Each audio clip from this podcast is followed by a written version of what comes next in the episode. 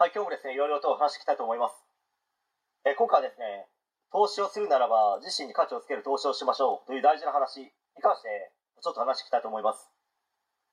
まあ、世の中にはですね、様々な投資方法があるわけですけど、まあ、一番有名なのが株式投資になるかと思います。その他にもですね、金だったり、これからは仮想通貨への投資も普通になってくるかもしれないですね。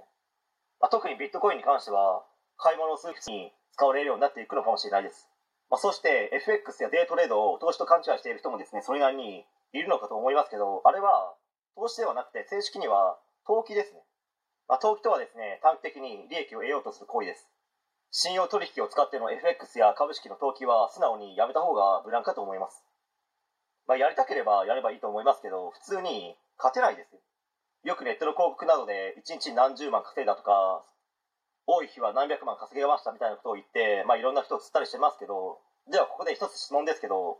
株式などの投資に関して一番詳しい人たちは誰でしょうかね、まあ、そうですよね。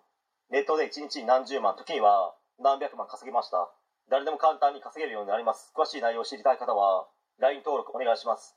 一緒に夢をつかみ取りましょう。みたいなことを言ってる人たちかと思います。まあ、つまらない極小ギャグはこのぐらいにしておきまして、一番詳しいのはですね、おそらく証券会社の人たちですよね。まあ、その中でもファンドマネージャーというですね、お客様の資産を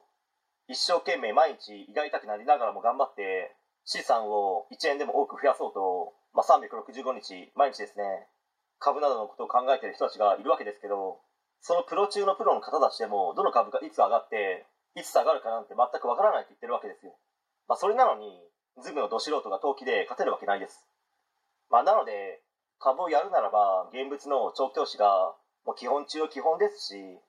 まあ、そこからですね基本はぶれてはいけないんですよ。そして株などへの投資をするよりも自身に価値をつける投資をしましょうということですけど、まあ、自身に価値をつければですねそれが強みになるわけですね、まあ、それが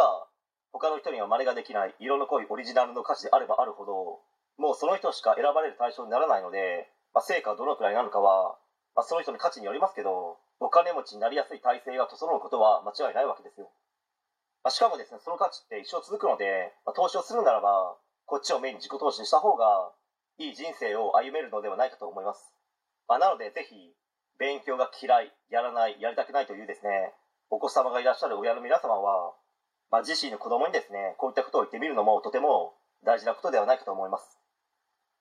はい、えー、今回以上になります。ご視聴ありがとうございました。できましたらチャンネル登録の方よろしくお願いします。